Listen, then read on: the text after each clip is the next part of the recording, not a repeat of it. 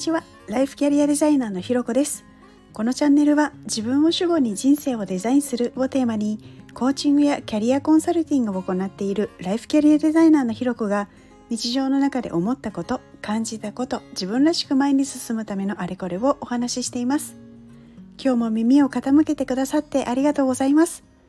今日は、えー、リフレクション振り返りのメリットっていうのをテーマにお話ししたいと思っています。皆さんは振り返りってされていますか？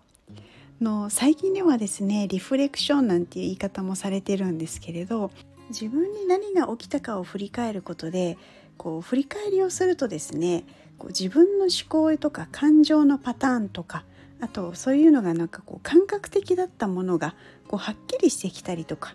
次になんかどうしたらいいのかなっていうようなテーマをとかやることみたいなものがあの見えてきたりするんですよね。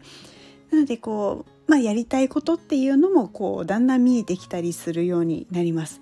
なのでこうなんか忙しいなとかなんとなく1年終わっちゃったなとかこうなんか少しでも良くなりたいなみたいな思うような時には特におすすめだったりします。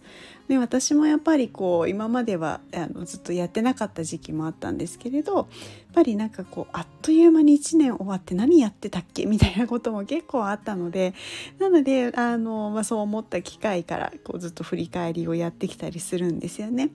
で今やっているのはですね、まあ、毎日やっているものもあってこう毎日はですねこう一日の時間の使い方とか感じたこととか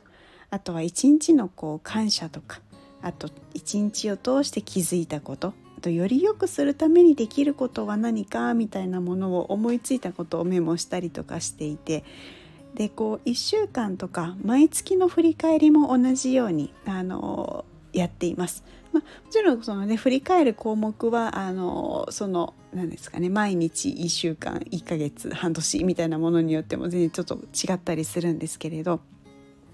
でこの時気をつけてるのがですねこう感謝とかできたこととか楽しかったことっていうようないいところに意識を向けるようにっていうのはすごく心がけています。でこれはなぜかというと無意識でいるとやっぱりできなかったこととか改善したいことばっかり意識いってしまうのでこういいところにも意識的にあの、まあ、目を向けるそういうのを考えるっていうようにしています。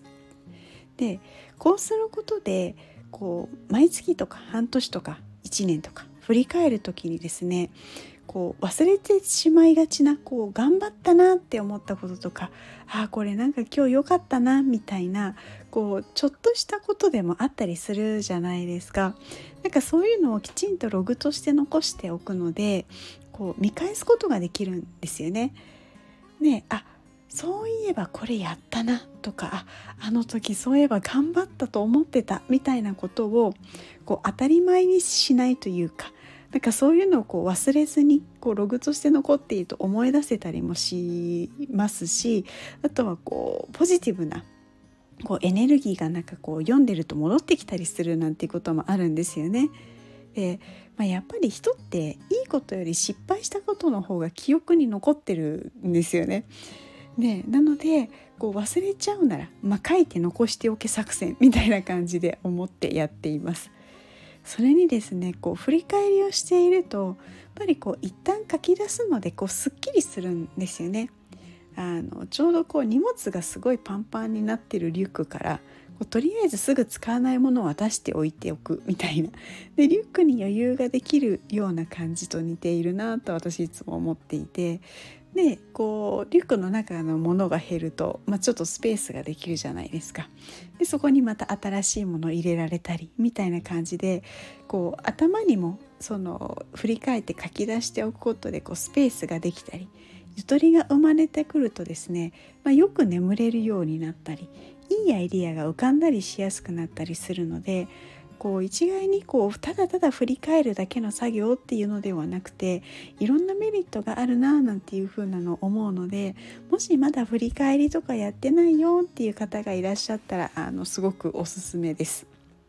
ということでですね今日はリフレクション振り返りのメリットというのをテーマにお話ししました。でここでお知らせなんですけれども、えー、今日のテーマでもお話しした振り返りですがあの毎月1回あの1ヶ月間を振り返って翌月のテーマを決める振り返り会というのを実施しています。4月も行うんですけれどもこうワークシートを使いながら行ったりするのでこうどういう振り返り方がいいのかなとかあとはなんかこうちょっと質問したいな聞きたいなこれでいいのかなみたいな時にあの私がいるので直接質問もしていただきながらあのやれるワークショップです。なのでご興味ありましたらですね是非ご参加いただけたら嬉しいです。